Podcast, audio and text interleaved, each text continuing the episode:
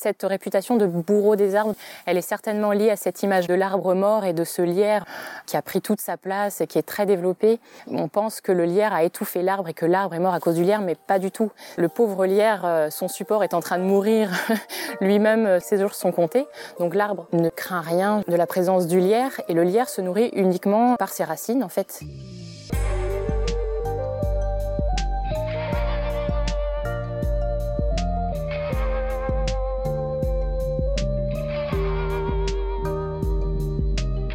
Bonjour à tous. Ludivine de Lamar est naturaliste de métier, basée près de Plohermel, en Bretagne. C'est aussi la fondatrice et la présidente de l'association Baleine sous Gravillon, asso à laquelle vous pouvez désormais tous adhérer. Toutes les infos à ce propos sont sur le site Hello Asso. Dans ce deuxième épisode, et après avoir présenté le travail de naturaliste de terrain de Ludivine dans le premier épisode, nous allons aujourd'hui commencer notre grande série sur ces plantes mal aimées, qui sont de fait des reines. La première d'entre elles est le lierre. La plupart d'entre nous la prennent pour une plante parasite envahissante, alors qu'elle est non seulement bénéfique pour son support, mais aussi pour toute la vie autour, notamment en tant qu'abri, et que pourvoyeuse de nourriture.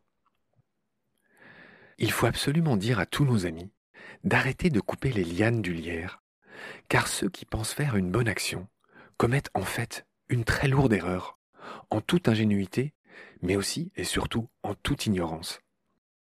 Ils ne tuent pas que le lierre avec ce geste, mais toute la microfaune associée. Il y a beaucoup de baleines sous les gravillons, et il y a beaucoup de petits êtres sous le lierre. Chacun en a l'intuition. Laissons grimper ou courir le lierre. Voici pourquoi dans ce deuxième épisode. Bonjour Ludivine. Salut Marc. Je suis ravi de te retrouver. On est euh, dans ton fief euh, à Saint-Gobrien, près de Plohermel, dans le Morbihan, c'est ça? C'est ça. Euh, entre Rennes et Vannes, on avait vu la dernière fois pour faire simple. donc voilà, on est dans ton jardin qui est luxuriant. Tu es entouré de tes. C'est drôle, tu as un voisin anglais à droite et un voisin anglais à gauche. On les entendra peut-être parce que là, on est dehors, on est dans ce jardin. On entend les petites mésanges, on entend peut-être les hirondelles, on entend les pigeons euh, ramiers. Oui. Euh, on entend beaucoup de choses, on entend l'écluse au loin, on entend parfois une voiture passer, on entend les grommellement de tes voisins anglais de temps à autre, qu'on salue, j'espère qu'ils écouteront l'émission. Si on est là aujourd'hui, chère Ludivine, c'est pour parler d'une plante qui est assez peu connue, enfin qu'on voit partout, assez mal aimée et très injustement coupée par des gens qui pensent bien faire. Je te laisse donner son nom scientifique. Le lierre Edera helix. Voilà. HH, Edera helix. La petite page étymologie habituelle, Edera signifie adhérer, attacher, tout ce qui est aussi la notion de corde, une étymologie non étonnante. Helix, c'est tout ce qui est spirale, enroulement. Donc voilà, une étymologie qui n'est pas étonnante pour une plante grimpante. Pour une liane grimpante, on y reviendra tout à l'heure. Quelle est la famille du lierre? Le lierre appartient à la famille des Araliacées. C'est la seule représentante d'ailleurs de la famille des Araliacées en France et en Europe. Il y a 1400 espèces dans le monde, une seule chez nous. Les trois quarts sont présentes plutôt dans les régions subtropicales. Où il fait beaucoup plus chaud et beaucoup plus humide. C'est ça. Alors on va donner un autre exemple d'Araliacée que j'ai trouvé intéressant, c'est le ginseng, dont le nom scientifique est très rigolo aussi, Panax quinquefolium. tu la connaissais celle-là? Et donc voilà un autre exemple d'Araliacée. Alors, le lierre, c'est une plante très connue, qu'on connaît depuis très longtemps. Il a beaucoup de surnoms, c'est normal. La rondotte, l'herbe de Bacchus, l'herbe de Saint-Jean, l'herbe à corps, j'imagine que c'est une référence au corps au pied, l'herbe à dents, vertu peut-être curative du lierre, on y reviendra tout à l'heure. Et puis ce surnom qui est euh, grave, qui est euh, très trompeur, le bourreau des arbres. La plupart des gens aujourd'hui croient que le lierre est un affreux parasite qui empêche les arbres de vivre, qui leur suce leur sève, et donc que c'est une plante parasite euh, qu'il faut détruire. Et c'est une très grave erreur, on prendra le temps d'expliquer pourquoi au fil de cette émission. Le divine, le lierre est un survivant, il a traversé les âges, c'est pas euh, trop de le dire comme ça. Explique-moi d'où il sort, d'où il vient. Le lierre, il est apparu à la fin de l'ère secondaire. Cette ère, elle a démarré à moins 145 millions d'années jusqu'à moins 65 millions d'années. C'est l'ère pendant laquelle se sont éteints les dinosaures. Voilà, ils se sont éteints vers moins 65 millions d'années. Vers moins 65 millions d'années. Donc le lierre apparaît à la fin de cette ère-là et ensuite il se développe pendant l'ère tertiaire. À cette époque, donc en Europe, le climat est tropical, subtropical. Et le lierre euh, donc, euh, va fleurir, fructifier au moment de l'année où il fait le moins chaud, le plus humide, c'est-à-dire euh, à la fin de l'été, à partir de août-septembre. Et c'est toujours le cas aujourd'hui. Donc cette plante ne s'est pas adaptée à traverser les âges en maintenant son cycle, en traversant les âges. Alors, et ça, c'est une bénédiction dans la nature. Pourquoi? Parce que donc, ces fruits qui arrivent finalement début du printemps, vers mars-avril, arrive au moment où euh, il n'y a pas encore beaucoup de nourriture dans le milieu naturel. Il y a très peu de fruits à cette saison-là et ce sont quasiment les seuls fruits disponibles avec euh, les prunelles par exemple qu'on connaît. Et donc c'est une grande source de nourriture pour plein d'oiseaux, ceux qui arrivent de leur migration pour se reproduire dans nos régions. Donc ils se ruent sur cette ressource en fait euh, disponible et riche. Le lierre, il est apparu à la fin de l'ère secondaire, on l'a vu, euh, c'était un climat tropical à cette époque. C'était l'époque du triomphe des angiospermes. Les angiospermes, c'est une grande famille de plantes, c'est ce qu'on appelle les plantes à fleurs, qui s'opposent aux gymnospermes. Sperme, on reconnaît là euh, le mot qui veut dire graine. Euh, angiosperme, c'est en gros la graine qui est entourée de quelque chose. En l'occurrence, l'ovule est entouré d'un ovaire. Et les gymnospermes, bah, c'est tous les conifères, donc c'est les graines nues. Voilà, pour les grandes familles de plantes. Donc le lierre fait partie des angiospermes, qui se subdivisent en monocotylédones et en dicotylédones, hein, pour faire plaisir aux jardiniers. Monocotylédones, c'est ces petites plantules qui jaillissent en donnant une seule petite feuille. Et les dicotylédones, bah, il y a deux petites feuilles au départ. C'est la grande différence entre les deux. On ne va pas aller plus loin là-dessus. Juste pour dire que voilà, le lierre, c'est un angiosperme. Il apparaît à l'époque du triomphe des plantes à fleurs qui colonisent la Terre. Euh, et tu l'as dit, il n'a pas changé, euh, il s'est adapté petit à petit, il fait partie des rares survivants de cette époque, avec d'autres plantes. Euh, tu peux me donner quelques exemples de ces plantes qui sont aussi des survivants? Le hou, je crois que j'ai peut-être pas d'autres exemples, mais le Alors, hou, le je sais. L'élébore, le laurier sont aussi des survivants comme le lierre. Donc à ce titre, il est déjà vénérable. L'autre particularité du lierre, Ludivine, c'est que c'est une liane. C'est pareil, en Europe occidentale, il y en a très peu des lianes. Oui, oui, très peu. Ce sont plutôt des plantes qu'on retrouve dans les milieux tropicaux. Donc chez nous, il y a le lierre, on en parle, et euh, il y a très peu d'autres représentants. Il y a la clématite, qu'on reconnaît avec ses petites fleurs euh, orange pâle, et ensuite euh, ces petits pompons blancs, en fait, qui sont des akènes surmontés d'un plumeau. La clématite qui produit de la lignine aussi, comme le lierre. Donc du bois, hein, quelque chose de dur un peu. C'est ça. On y a aussi le chèvrefeuille. Qui sent bon. qui sent très bon, ces jolies fleurs euh, entre blanc, orangé. Le chèvrefeuille, qui est une liane qui modifie la forme du bois parce qu'elle a contrainte vraiment sur les branches ou sur le tronc quand elle s'enroule. Imprime des torsades sur les branches. On retrouve quelquefois en sous-bois des branches comme ça torsadées, très jolies. C'est souvent sous l'action du chèvrefeuille qui est passé par là à un moment donné. Oui, c'est drôle parce que la remise au fond de ton jardin, la poignée de porte, tu as mis une branche comme ça qui a été transformée par l'action du, chèvrefeuille. Elle est jolie, on dirait une corne d'antilope, mhm. toute torsadée. Ça, c'est le chèvrefeuille. Et la dernière représentant des lianes célèbres et si rares en Europe, c'est le houblon. La bière. Eh oui, la bière. on est d'ailleurs en train d'en boire une là. Voilà, donc dire que c'était une liane, ça c'est fait. C'est une liane arbustive, hein, donc euh, elle ne fait pas partie de cette strate arborée, on ne va pas trop euh, s'apesantir dans ces détails. On va rester sur cette floraison euh, du lierre. Le lierre, on va partir du moment où il naît, où la plantule naît. Elle commence par ramper sur le sol et elle procède par tigmotropisme. Qu'est-ce que ça signifie, tigmotropisme? Le tigmotropisme, c'est euh, la réaction de la plante à un support, c'est-à-dire qu'elle va se déplacer en fonction de ce qu'elle touche, avec quoi elle rentre en contact. Donc que ce soit euh, éventuellement un tronc, un mur, un support, voilà. Donc tigmotropisme, voilà, ce sont ces plantes qui sont tactiles. C'est le mot, et pour une plante grimpante, bah, on se doute bien que c'est utile. Donc le lierre fleurit au bout de 8 à 10 ans seulement, et j'aimerais que tu nous parles de son cycle de fleurs. Tu l'as un peu évoqué tout à l'heure, mais il produit des fleurs. C'est drôle, là, il y en a dans ton jardin. On est à la fin de l'été, elles ne sont qu'en bouton. Raconte-moi ce cycle du lierre. Alors tu parlais de la phase rampante, peut-être que du coup on peut décliner les trois grandes parties de la vie d'un lierre. Qu'en effet ça commence à cette phase rampante. Typiquement dans certains sous-bois on voit vraiment des tapis de lierre, c'est très joli d'ailleurs avec un très joli vert profond. C'est la phase rampante du lierre qui peut durer quelquefois euh, plusieurs dizaines d'années jusqu'à ce que le lierre, on l'a dit, par tigmotropisme, à un moment donné, trouve un support sur lequel s'ériger, s'élever, pousser, s'enrouler. Et là, c'est ce qu'on appelle la deuxième phase de la vie du lierre. Il va garder ses feuilles très sombres, trilobées ou pentalobées, donc avec cinq ou trois lobes, avec ce vert profond, capable de métaboliser avec une très faible quantité de lumière. Il va grandir sur cet arbre au rythme qu'il peut, selon la lumière disponible, etc. Et ensuite, une fois qu'il a atteint une certaine hauteur, il va accéder à davantage de lumière. Et c'est là qu'il attaque la troisième partie de sa vie, où il va commencer à produire des rameaux, enfin, ce que j'appelle les, les rameaux fertiles, sur lesquels on va trouver des feuilles qui cette fois sont rondes ou cordiformes en forme de cœur. Et c'est aussi sur ces rameaux que vont apparaître les fleurs, puis les fruits. Donc ces fleurs qui arrivent là en ce moment, tu l'as dit, on commence à les voir à partir de fin août-septembre. Les fleurs se forment. Et donc les fleurs arrivent euh, finalement à la fin de l'été, là où pour le coup la lumière commence à décliner. Les fleurs et les fruits vont mettre très très longtemps à se développer.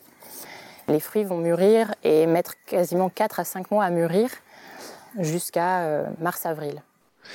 Ok, donc le lierre a des feuilles alternées, il présente un dimorphisme foliaire. Bon, tout ça, c'est des gros mots, mais on comprend, c'est ce que tu as dit. Hein, c'est qu'il a des feuilles différentes suivant le stade de sa progression, de sa vie. Ce sont des feuilles persistantes qui euh, se renouvellent tous les six ans euh, en moyenne. Peut-être c'est le moment que tu nous parles des crampons du lierre. Le lierre, c'est un arbre qui s'enroule, qui se fixe. Raconte-moi comment ça marche, comment le lierre s'agrippe. C'est fabuleux. Mm, mm. Oui, c'est ça. Donc, dès l'instant où le lierre atteint cette phase où il va grimper, qu'il trouve un support, il grimpe, il va se mettre à fabriquer ces petites grappes de crampons qui sont en fait euh, des poils transformés. Ces poils vont servir à s'agripper, c'est-à-dire qu'ils vont s'insérer dans les petits interstices présents sur les supports, que ce soit l'écorce d'un chêne ou alors euh, les petites infractuosités dans un muret. Ces crampons s'insèrent et quand ils s'insèrent, ils s'assèchent et en s'asséchant, ils se vrillent et adhèrent au support à l'intérieur, ce qui donne la solidité en fait euh, du dispositif et ce qui fait qu'on a vraiment du mal à l'arracher quand on essaye de tirer dessus. C'est un des plus beaux systèmes de fixation de la nature. Tu as parlé de poils, ce sont des racines adventives qui se transforment progressivement en crampons ventouses. Et c'est vraiment une pub pour Super Glue 3. C'est-à-dire que c'est très difficile de détacher le lierre de son support, hein. même les tempêtes euh, n'y arrivent pas. C'est ça. Euh. Tu parles de Super Glue 3. En effet, au bout de ces poils ou de ces racines transformées, il y a des petites verrues qui contiennent de la glu, qui ajoutent vraiment à ce pouvoir euh, fixant, fixant de la plante. D'accord. Alors ça nous fournit une transition parfaite, Ludivine, vers le principal aspect du lierre dont on voulait parler aujourd'hui. C'est que non, le lierre n'est pas un bourreau pour les arbres. Le lierre est utile pour son support. On va prendre le temps d'expliquer ça. Ces racines adventives ne sont en aucun cas des espèces de pièges euh, qui servent à piquer la sève de son arbre support, ce sont juste un moyen de fixation. Je voudrais que tu reviennes là-dessus et que tu m'expliques comment se nourrir le lierre. Oui, c'est ça, bah, tu l'as dit, c'est-à-dire que ce sont vraiment uniquement des crampons. En aucun cas, ces crampons sont capables d'aller euh, chercher la sève à l'intérieur de l'arbre. Donc l'arbre ne craint rien, j'allais dire ça comme ça, mais de la présence du lierre. Et le lierre se nourrit uniquement par ses racines, en fait, qu'il a euh, dans le sol, comme toute plante, comme l'arbre. À ce stade, je voudrais raconter qu'on a eu l'idée de faire cette émission avec toi parce que je me balade souvent avec toi dans la nature. Tu m'apprends à reconnaître les chants d'oiseaux. Tu es vraiment un puits de science. Et tu m'as fait remarquer, c'est vrai que parfois, quand on se balade, il y a des gens qui scient les grosses lianes de lierre pensant faire une bonne action pour la nature, pensant faire une bonne action pour libérer l'arbre du lierre c'est une très mauvaise idée. Et toi, tu me dis que ça te fait mal au cœur à chaque fois. Et oui, ça me fait mal au cœur, surtout euh, depuis que je sais tous les bénéfices que le lierre peut apporter, à la fois à l'arbre d'ailleurs, mais aussi à toute la faune, que ce soit les oiseaux, les mammifères. Les insectes. Et les insectes, oui, évidemment. Quand je me suis rendu compte de ça et aussi de cette tragédie, je me suis dit qu'il était important le plus possible et le plus souvent et à n'importe quelle occasion d'en parler et de faire passer ce message que, s'il vous plaît, arrêtez de le couper. Et en même temps, évidemment, d'apporter des informations et essayer de convaincre les gens. Donc le lierre, comme toutes les plantes, enfin comme beaucoup de plantes en tout cas, il se nourrit par ses racines. Et d'ailleurs, les gens qui coupent le lierre doivent bien se rendre compte qu'une fois qu'ils l'ont coupé, bah, il s'assèche, il meurt, ce qui montre bien qu'il dépend de ses propres racines pour se nourrir. Je voudrais maintenant que tu détailles tous les bienfaits qu'apporte le lierre à son arbre support. Alors pour l'arbre, déjà, euh, on l'a dit, il n'y a pas de prélèvement de sève ou d'éléments nutritifs, donc euh, l'arbre, euh, on va dire, c'est pas un pic assiette. Et en plus de ça, il y a quand même quelques études qui ont montré qu'il pouvait apporter un plus. Il y a des forestiers ou des propriétaires forestiers qui ont fait ce jeu de laisser pousser le lierre sur une partie de leur parcelle et de couper le lierre sur d'autres parties. 50 ans après, ils font des mesures de la densité de poids ou la quantité de bois. Au pire, il ne s'est rien passé, c'est-à-dire qu'ils obtiennent la même quantité de bois sur une parcelle ou sur l'autre. Et au mieux, Sur la parcelle sur laquelle ils ont laissé pousser le lierre, le bois s'est davantage développé. Donc Ludivine, dis-moi concrètement, enfin, on vient de comprendre que selon les études, le lierre apporte quelque chose euh, à son support, à la nature en général, on l'a dit aussi. Quels sont ses avantages? Je crois que le lierre préserve l'humidité, par exemple. Donc oui, il y a une part de l'humidité qui est préservée du fait de la présence du feuillage autour du tronc. Et il y a aussi un effet tampon par rapport aux variations de température. C'est-à-dire quand il fait trop chaud, le lierre permet de préserver le tronc euh, de ces pics de température, idem quand il fait très froid. Sur les murs, euh, c'est le même fonctionnement, c'est-à-dire qu'il y a eu des mesures de fait, il y a jusqu'à 10-15 degrés de différence de température à la surface des feuilles du lierre par rapport au mur qui est derrière. C'est-à-dire que sur des gros pics de température, le lierre permet vraiment euh, cet effet isolant en fait. Il y a aussi un pouvoir dépolluant du lierre, enfin dépolluant, ou en tout cas barrière pour les polluants, c'est-à-dire que les polluants vont se déposer à la surface des feuilles du lierre et protéger le support qui est derrière. Les polluants, ne se déposent pas ou beaucoup moins sur le support, que ce soit le mur ou l'arbre, et se déposent à la surface des feuilles. On commence à avoir vu un certain nombre d'avantages. Il y en a d'autres. Le lierre évite la prolifération des champignons et des bactéries. Le lierre contient notamment des saponines, qui sont un, on va dire, un, j'ose pas dire un poison, mais en tout cas, ça régule les champignons, les bactéries. Le lierre favorise la croissance de l'arbre grâce à la chute de ses feuilles. Ça favorise, enfin, ça enrichit le sol autour euh, de l'arbre aussi. Donc voilà, on vient de voir, d'essayer de faire comprendre que bah, le lierre, il est très utile à son support. Alors maintenant, ce qu'il faut dire, c'est que souvent, on voit des arbres morts avec plein de lierre dessus, qui semblent au meilleur de sa forme.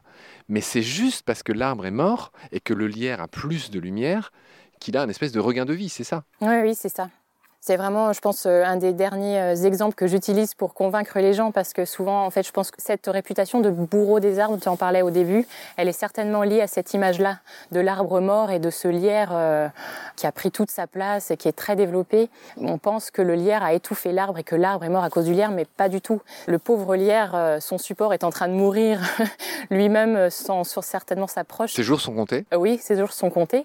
Il a profité d'un malheur arrivé à l'arbre et du fait de la chute euh, des branches, des feuilles et de cette augmentation de la lumière disponible pour euh, continuer de se développer. Alors, le lierre, c'est un abri pour tant d'espèces. Parle-moi concrètement des bénéfices qu'il apporte. Oui, le lierre, c'est à la fois le gîte et le couvert pour plein d'espèces, que ce soit des insectes, les mammifères ou les oiseaux. Donc on l'a dit, ces fruits, ils sont mûrs euh, en gros, grosso modo en mars-avril. Et les oiseaux à cette époque-là n'ont pas beaucoup de sources de nourriture, donc ils vont pouvoir beaucoup se nourrir des fruits du lierre. Et le lierre, d'ailleurs, euh, en profite entre guillemets aussi parce que c'est un moyen pour lui de disséminer ses graines par euh, endozoochorie. oui, ou ornithochorie. Ornithochorie, voilà. Rappelle ce que c'est. L'ornithochorie Tout ce qui finit par chorie. C'est les modes de dissémination des graines. Donc il y a l'anémochorie, c'est la dispersion par le vent. La zoochorie Par les animaux au sens large. L'ornithochorie spécifiquement par les oiseaux. Euh, voilà. Donc, tu as dit endo endozoochorie, c'est-à-dire que là, le fruit contenant la graine est ingéré par les oiseaux et la graine ensuite est disséminée dans les déjections. Et donc la bardane, quand on la trimballe comme ça, elle se disperse, non pas parce qu'elle a été euh, mangée, mais parce qu'elle se balade, elle s'accroche à la fourrure des animaux, ou même sur nos pantalons, que sais-je. Et euh, ça, s'appelle comment? Donc ça, c'est l'épizoochorie. Les oiseaux consomment beaucoup, beaucoup de ces fruits qui sont très riches. Il y a 30% de lipides dans ces fruits, donc c'est vraiment une, une manne pour eux au printemps. Et l'hiver, il y a beaucoup d'oiseaux aussi qui occupent le lierre. On l'a dit, c'est une plante qui a ses feuilles persistantes, donc ça fait de super abris là où euh, dans les arbres il n'y a plus de feuilles, donc très peu d'abris. Les oiseaux utilisent le lierre pour se cacher du froid, du vent, etc. Il y a aussi quelques mammifères qui peuvent séjourner, ça arrive, les chauves-souris, on peut les retrouver derrière des grosses lianes de lierre qui se sont développées. Et puis les mammifères qui consomment les graines euh, au sol, tombées au sol. Les martres, euh, les renards peuvent manger les fruits également. D'accord. Je cherche tous les petits détails qu'on n'aurait pas dit, Ludivine, et euh, quand on a préparé l'émission, toi et moi, on, s'est émerveillé du fait que les fameuses ombelles du lierre, hein, c'est des fleurs qui sont un peu en grappe comme ça, c'est drôle, on, les voit, elles sont autour de nous, sont butinées par une abeille solitaire qui est inféodée au lierre. Tu peux m'en dire un mot? Oui. La colette du lierre, Ouais. Coletes ederae. Oui, Coletes ederae, et c'est incroyable, je crois qu'elle a été découverte en 1994, c'est assez récent. Avant, elle était assimilée aux autres abeilles sauvages, on pensait que c'était la même. En fait, non, elle est vraiment associée au lierre, et donc elle a tout son cycle complètement synchronisé avec celui du lierre, c'est-à-dire qu'elle euh, sort de son trou, parce que les œufs sont présents dans le sol, pondus dans le sol par les adultes. La colette, elle sort de son trou à la fin de l'été, au moment où les fleurs sont présentes sur le lierre. Elle va vivre juste euh, six semaines, il me semble, le temps de la floraison, le temps de se gaver de nectar de lierre et de pollen de lierre, et d'aller de nouveau euh, construire son terrier et d'aller pondre dans le sol. Voilà, la colette du lierre. C'est joli comme nom, colette. Mm. Euh, avec deux T hein, et deux L, je crois. Oui. Au passage, je rajoute, mais oui, dans les, animaux euh, qui euh, fréquentent le lierre, évidemment, il y a tous les, les invertébrés pollinisateurs qui sont très présents et que, dont je n'avais pas encore parlé. Mais il y a toute une, euh, soit guêpe, frelon, papillon, et fréquentent les fleurs à la fin de l'été. C'est drôle, à l'instant où tu me parles, il y a une petite abeille sauvage qui se pose sur mes notes qui me servent à, mener cette émission. On a dit Colette, c'est un nom rigolo. Alors c'est l'inverse de Colette, l'écrivaine. L'auteur, c'est deux L, un T. Très bien, Ludivine. Si tu n'y vois pas d'inconvénient, j'aimerais qu'on parle des autres vertus du lierre, c'est-à-dire que le lierre sert à beaucoup de choses dans la pharmacopée. On peut même, je vais commencer par un usage, je ne sais pas si tu le connais, qui est extraordinaire, on peut faire de la lessive au lierre, le savais-tu? Toi qui fabriques ta propre lessive. Oui, oui, oui, je le savais. Oui, en effet. Il y a de la saponine, il me semble. Alors voilà, le lierre contient de la saponine, donc ça évoque le savon, évidemment.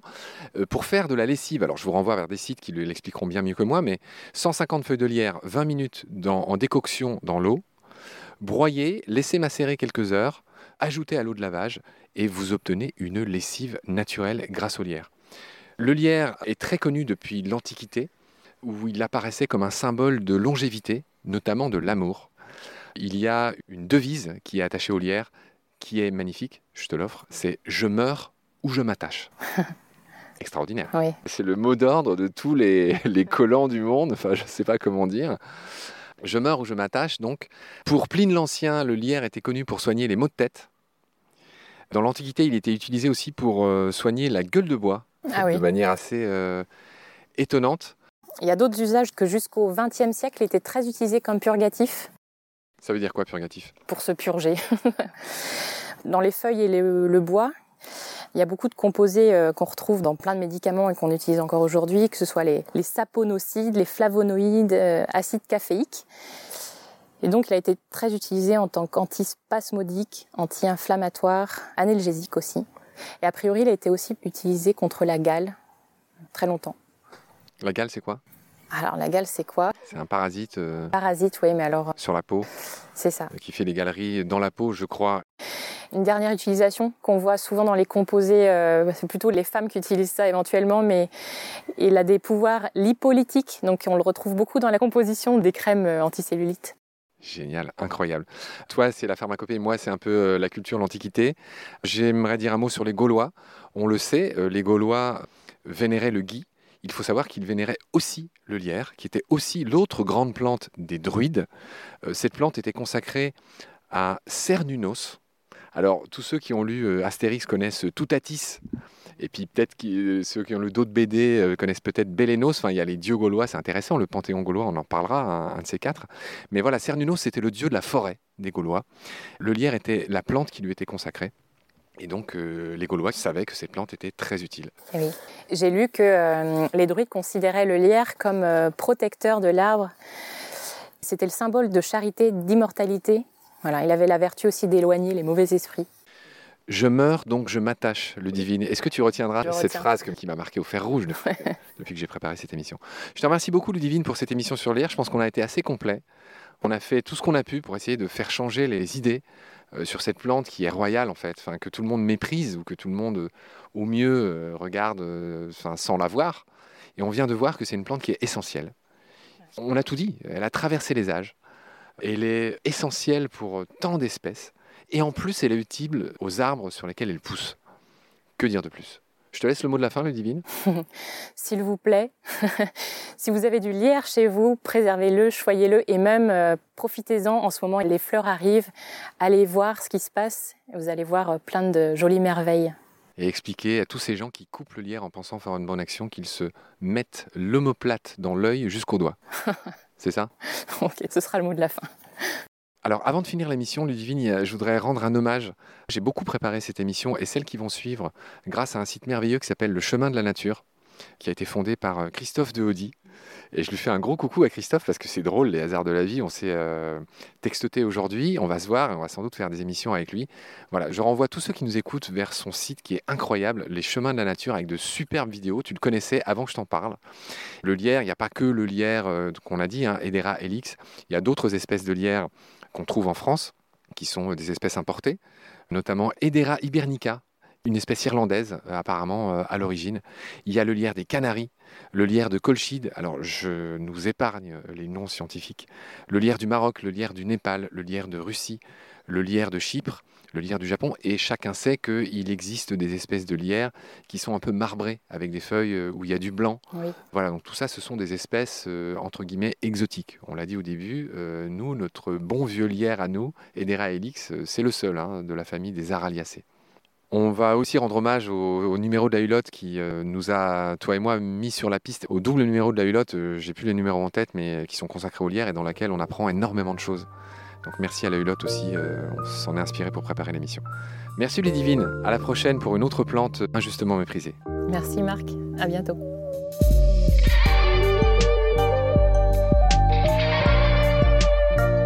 C'est la fin de cet épisode, merci de l'avoir suivi. Pour continuer, nous avons besoin de votre soutien. Vous pouvez vous abonner à nos podcasts, partager les liens, devenir adhérent de l'association BSG ou encore faire un don sur Helloasso ou sur Tipeee. Grand merci par avance. Je remercie tous mes équipiers pour leur aide précieuse. Je vous retrouve bientôt pour de nouveaux épisodes. Et d'ici là, prenez soin de vous et de ce qu'il y a autour de vous. Merci. À bientôt.